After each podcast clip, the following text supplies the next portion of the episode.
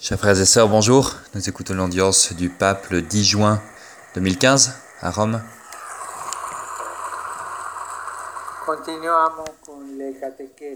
Nous poursuivons nos catéchèses sur la famille.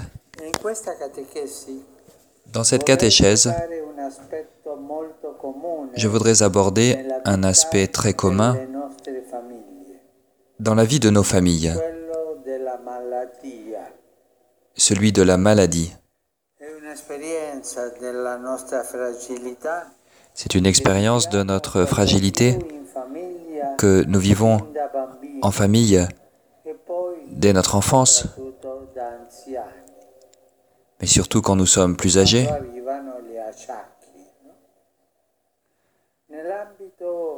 Quand arrive le grand âge, familiari, la malattia delle persone dans les relations familiales, la maladie des personnes que nous aimons est vécue avec un, surplus d'angoisse, de tristesse. C'est par l'amour que nous ressentons plus de, tristesse et de souffrance. Quand nous voyons une mère qui doit supporter la maladie d'un fils, d'une fille, la famille, nous pouvons le dire, a toujours été l'hôpital le plus proche. Aujourd'hui encore. E dans beaucoup d'endroits du monde, l'hôpital est un privilège réservé au plus petit nombre. Et l'hôpital, ce sont donc les parents, les frères et sœurs, les grands-parents. Ce sont eux qui garantissent les, soins les plus immédiats et qui aident à guérir. Dans l'Évangile, de nombreuses pages racontent l'approche de Jésus vis-à-vis des malades et son engagement pour les guérir. C'est une lutte constante contre la maladie pour guérir l'homme de tous les maux, de tout mal, du mal de l'esprit et le mal du corps.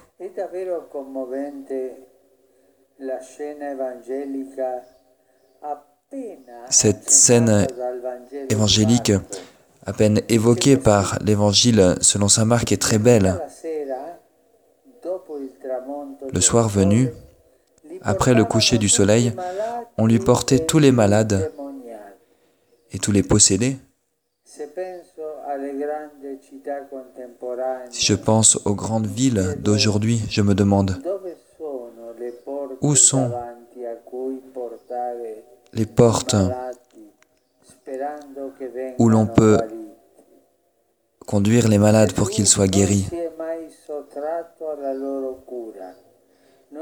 Jésus n'a jamais évité de les guérir. Il n'est jamais passé devant eux sans rien faire. Il n'a jamais détourné son visage. Et quand un père, une mère ou même des amis lui portaient un malade pour qu'il le touche et qu'il le guérisse,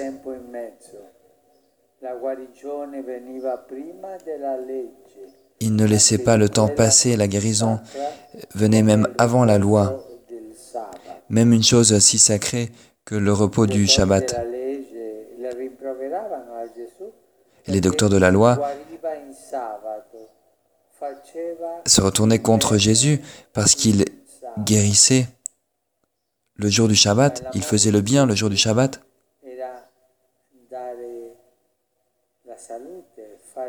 Mais le vrai amour, c'était de rendre la santé, de faire le bien. Et c'était ça qui avait la première place. Jésus envoie les disciples pour accomplir son œuvre et il leur donne le pouvoir de guérir, de s'approcher des malades, de s'en occuper.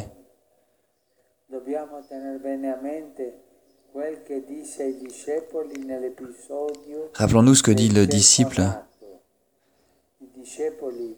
Ce que disent les disciples dans l'épisode de l'aveugle-né. Les disciples demandent à Jésus, qui a péché puisqu'il est né aveugle? Lui ou bien ses parents? Et le Seigneur dit clairement, ni lui ni ses parents n'ont péché. Ce qu'il a, c'est pour que en lui se manifestent les œuvres de Dieu et il le guérit. Voilà la gloire de Dieu. Voilà la mission de l'Église, d'aider les malades, de ne pas passer son temps à parler. Il faut aider, consoler, soulager, être proche des malades. Voilà la mission de l'Église.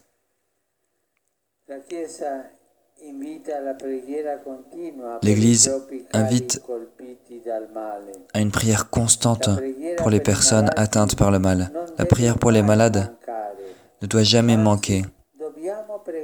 Nous pouvons, nous devons prier encore plus personnellement et en communauté.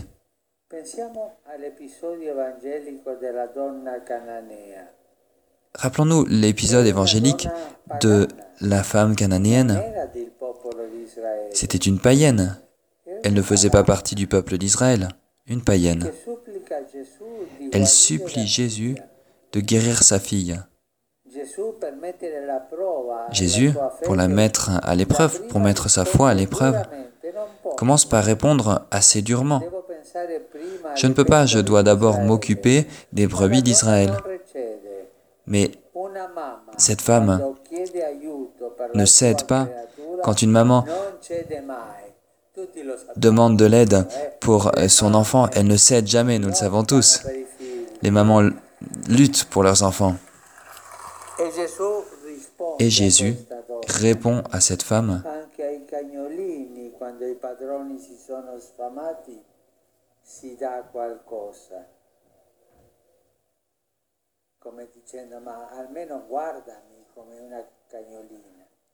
et elle dit E Mais les "Donna petits chiens ramassent les miettes sur la table, sous la table du maître. come desideri." Elle lui dit Je suis comme ce petit chien, au moins Aie pitié de moi. Et Jésus va lui répondre et va guérir son enfant. Face à la maladie, Les familles font l'expérience de la difficulté, Il tempo della malattia le temps de la maladie, en même temps, fait grandir la force des relations familiales, qu'il est important d'éduquer les enfants depuis tout petit à la solidarité dans le temps de la maladie. Une éducation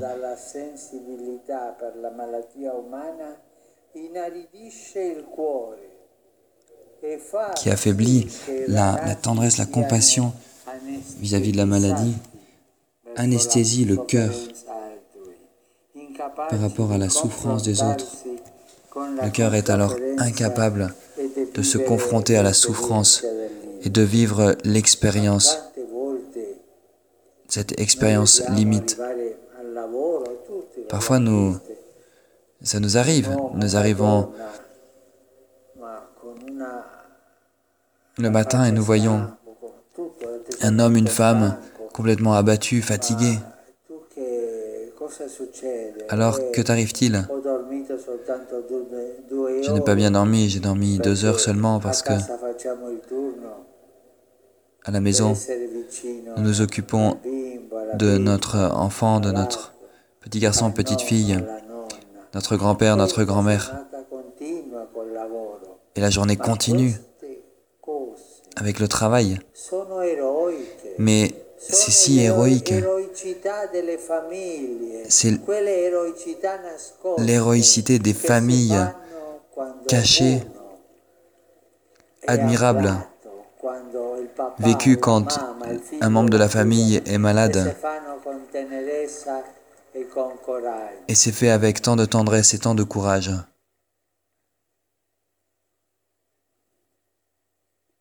La debolezza e la sofferenza dei nostri affetti più cari. La faiblesse et la souffrance de nos proches.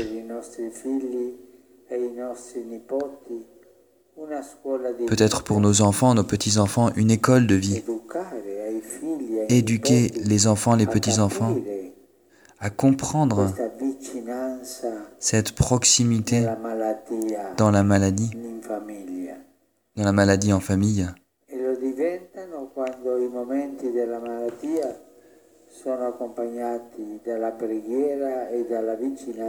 Ces moments de maladie seront donc accompagnés aussi par la prière proche, la prière affectueuse de la famille.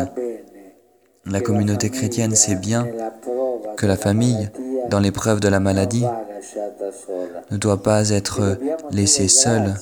et nous devons remercier le Seigneur de ces belles expériences de fraternité ecclésiale qui aident les familles